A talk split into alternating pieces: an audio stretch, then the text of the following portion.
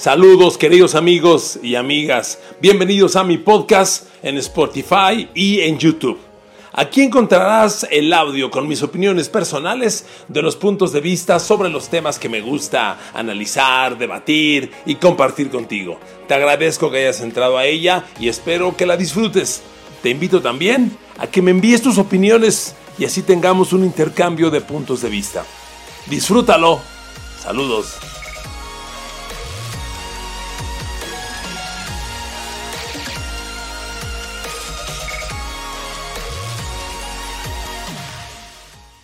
Queridos amigos, queridos amigas, saludos, bienvenidos a mi podcast. Aquí estamos de regreso una semana más, un podcast más. Estoy contentísimo, maravillado con este mundo de todas las alternativas que ofrecen las redes sociales, la integración de los Twitters con el Facebook, con el Instagram, los podcasts, Spotify, YouTube. De verdad estoy muy contento, muy agradecido de que ustedes me estén escuchando y que se, me, me den la oportunidad una vez más de bajar otro podcast. Aquí estamos. ¿Y saben qué?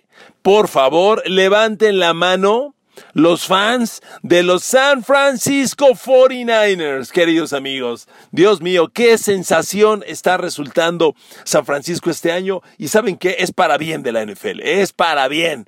Porque los equipos grandes, seamos honestos, no valen igual los 32 equipos en el, más amplio sentido de la expresión, no valen lo, lo mismo en dinero, en historia, en impacto. Y los 49ers son de las grandes franquicias que tiene la NFL y sobre todo en México.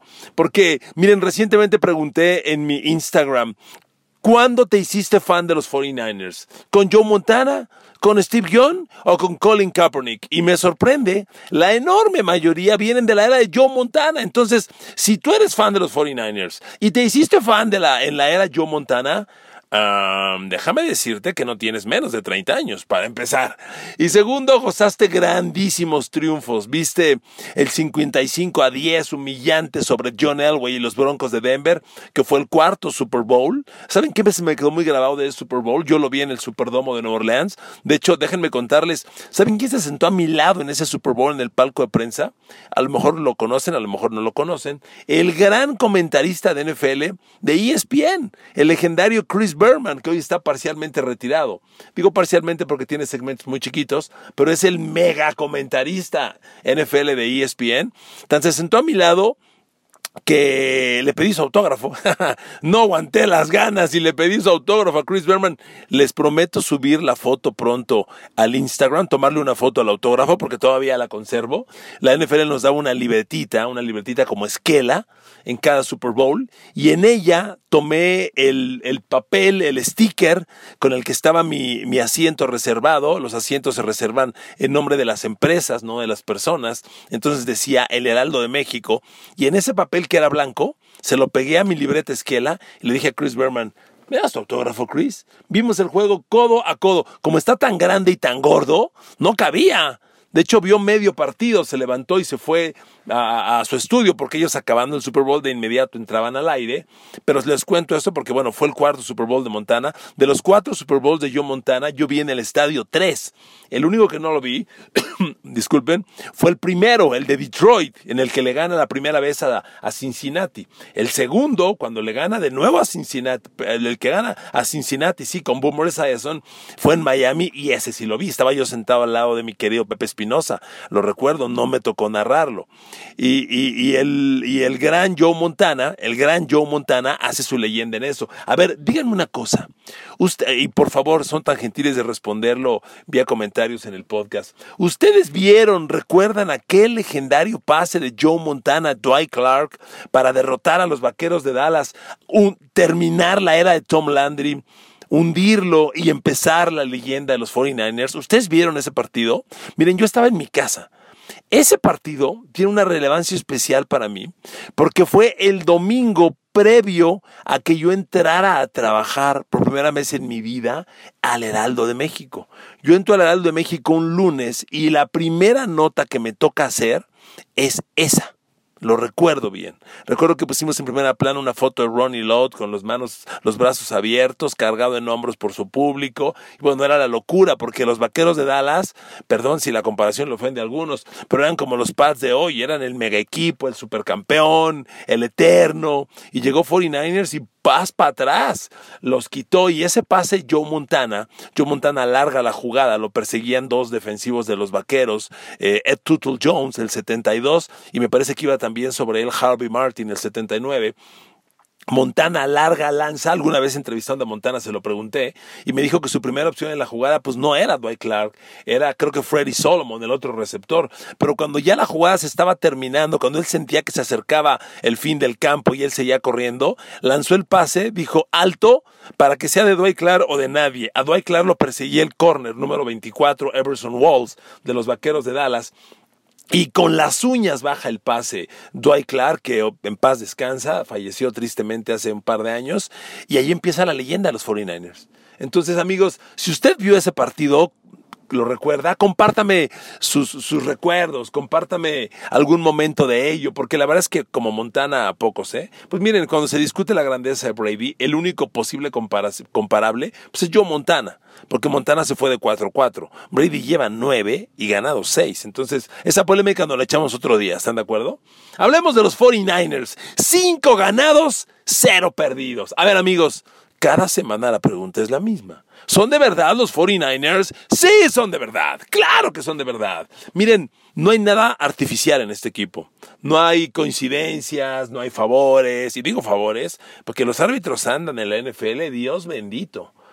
A ver, ¿dónde están aquellos que dicen que hay regalos solo para un equipo o para otro? Los árbitros andan, andan en barata. Yo creo que es el, el buen fin para los árbitros y andan regalándole a todos. Lo del lunes en la noche entre Detroit y Green Bay fue un mega regalo, perdón. Yo sé que hay muchos fans de Aaron Rodgers, pero un mega regalo para los Packers y Aaron Rodgers, ¿eh? ¡Uf!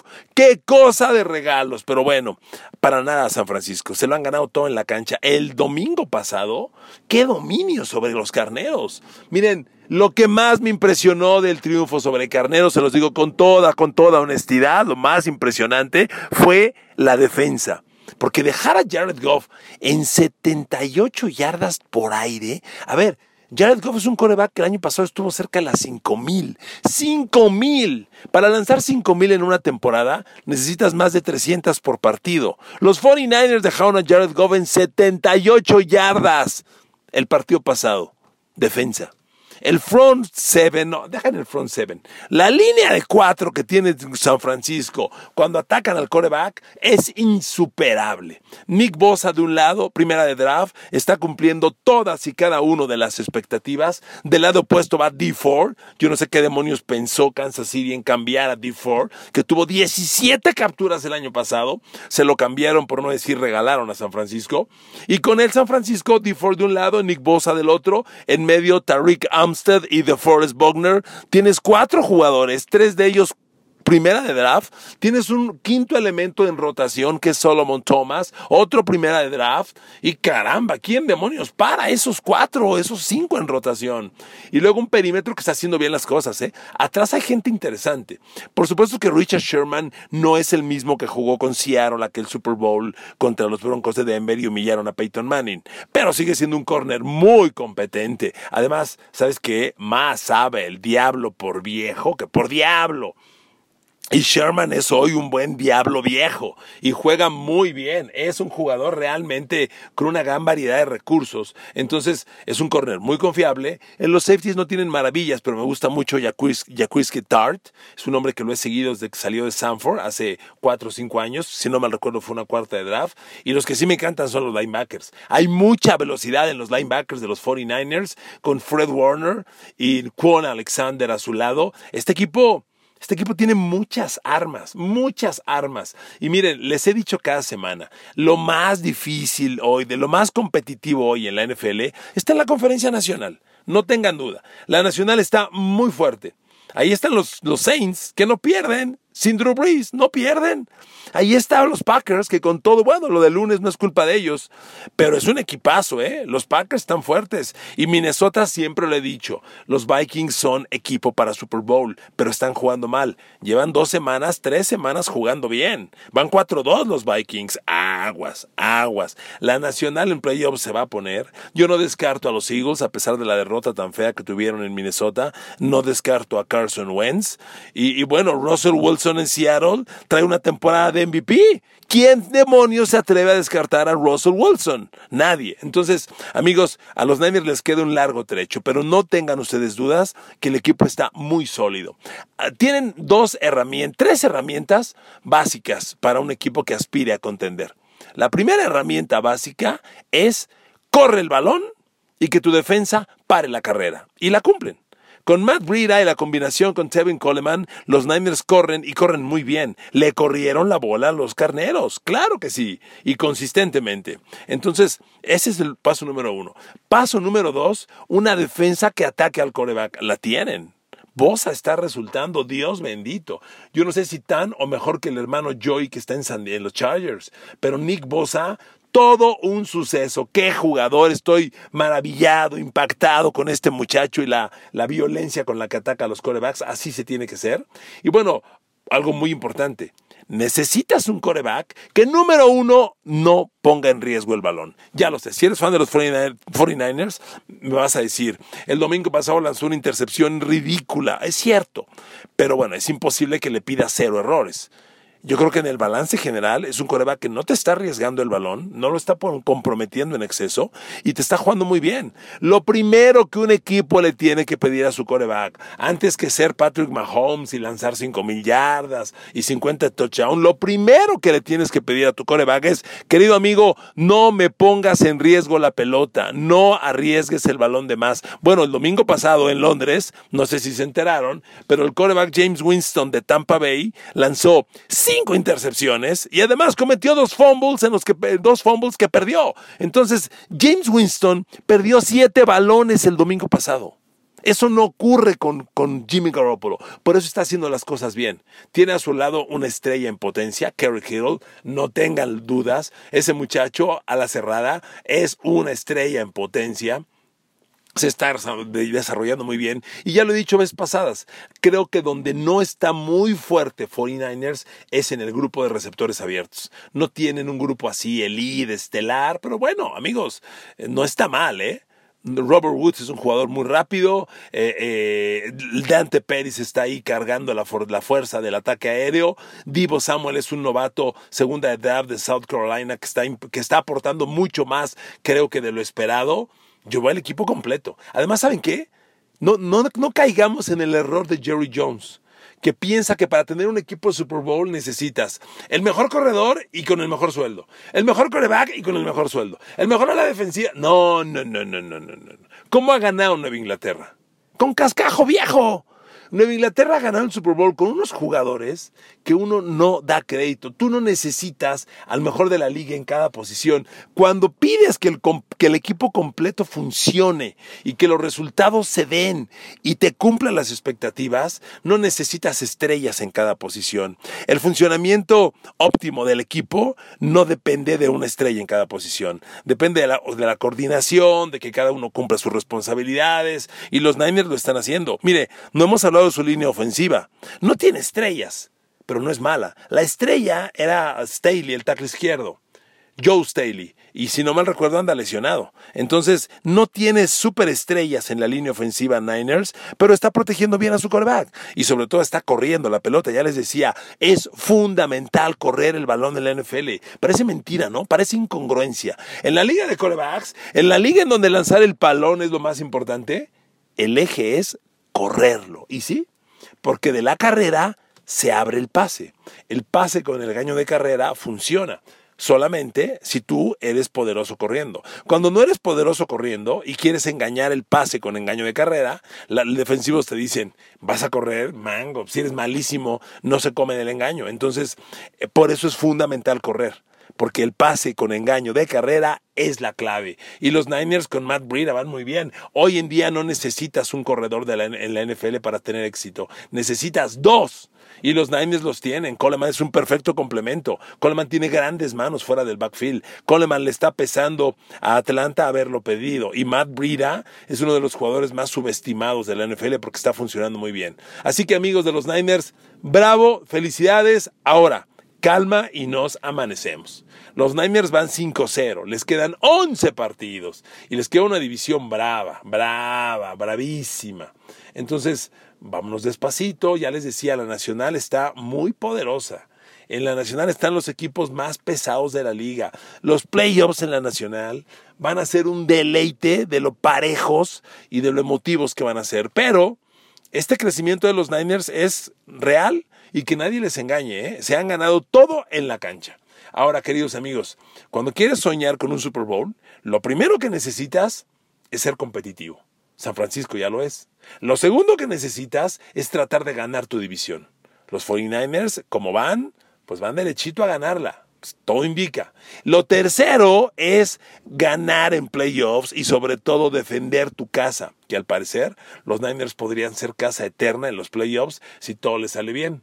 Si esos tres condicionamientos se cumplen exitosamente, los Niners pueden soñar con un octavo Super Bowl. Por ahora son un equipo de siete Super Bowls jugados. Eh, seis ganan, seis, no mentira, estoy equivocado.